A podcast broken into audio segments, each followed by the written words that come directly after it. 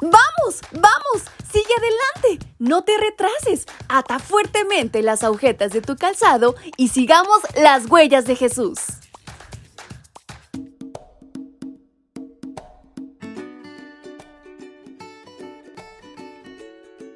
Muy buenos días chicos y chicas, ¿cómo están? Su amiga Fabi les saluda desde la Ciudad de México y los acompaña esta mañana en su devocional para menores y adolescentes. Y saben, gracias a Dios que nos hemos posicionado en el primer sábado del año. ¡Qué emoción! ¿Y qué les parece si lo vivimos al máximo? Y en este día, 7 de enero, nuestra reflexión se titula...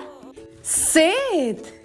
Adán volvió a unirse con su esposa y ella tuvo un hijo al que llamó Seth, pues dijo, Dios me ha dado otro hijo en lugar de Abel, al que Caín mató. Libro de Génesis capítulo 4, versículo 25. Claramente Satanás quería tener el control de toda la humanidad. Con la muerte de Abel, parecía que los planes de Dios no iban a prosperar.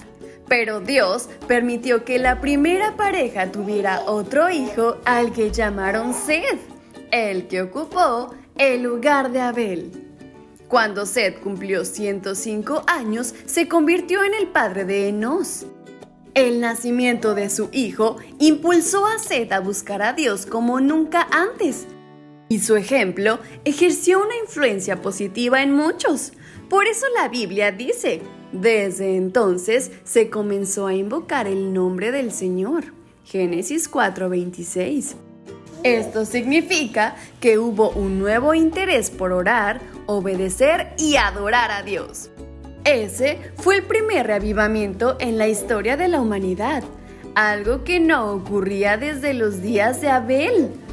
Así que mientras los cainitas se vanagloriaban en su fuerza, sus armas, su música y fundaban ciudades poniéndoles nombre de alguno de ellos, los setitas se distinguían por dar gloria a Dios. Desde ese momento la humanidad se dividió en dos bandos, los hijos de Caín, caracterizados por el pecado, y los hijos de Seth, que se distinguían por su lealtad a Dios. Por lo tanto, desde el principio y hasta que Cristo vuelva por segunda vez, Dios ve dos grupos. Es claro que para Dios no hay puntos medios ni zonas grises. Para Él no existe la neutralidad ni la tibieza. Solo hay dos opciones. O somos de Él o no lo somos. Cuando Jesucristo desarrolló su ministerio en esta tierra, siempre concluyó sus enseñanzas con dos alternativas luz o tinieblas, camino ancho o angosto, trigo o cizaña, ovejas o cabritos, la roca o la arena, estar a su derecha o estar a su izquierda.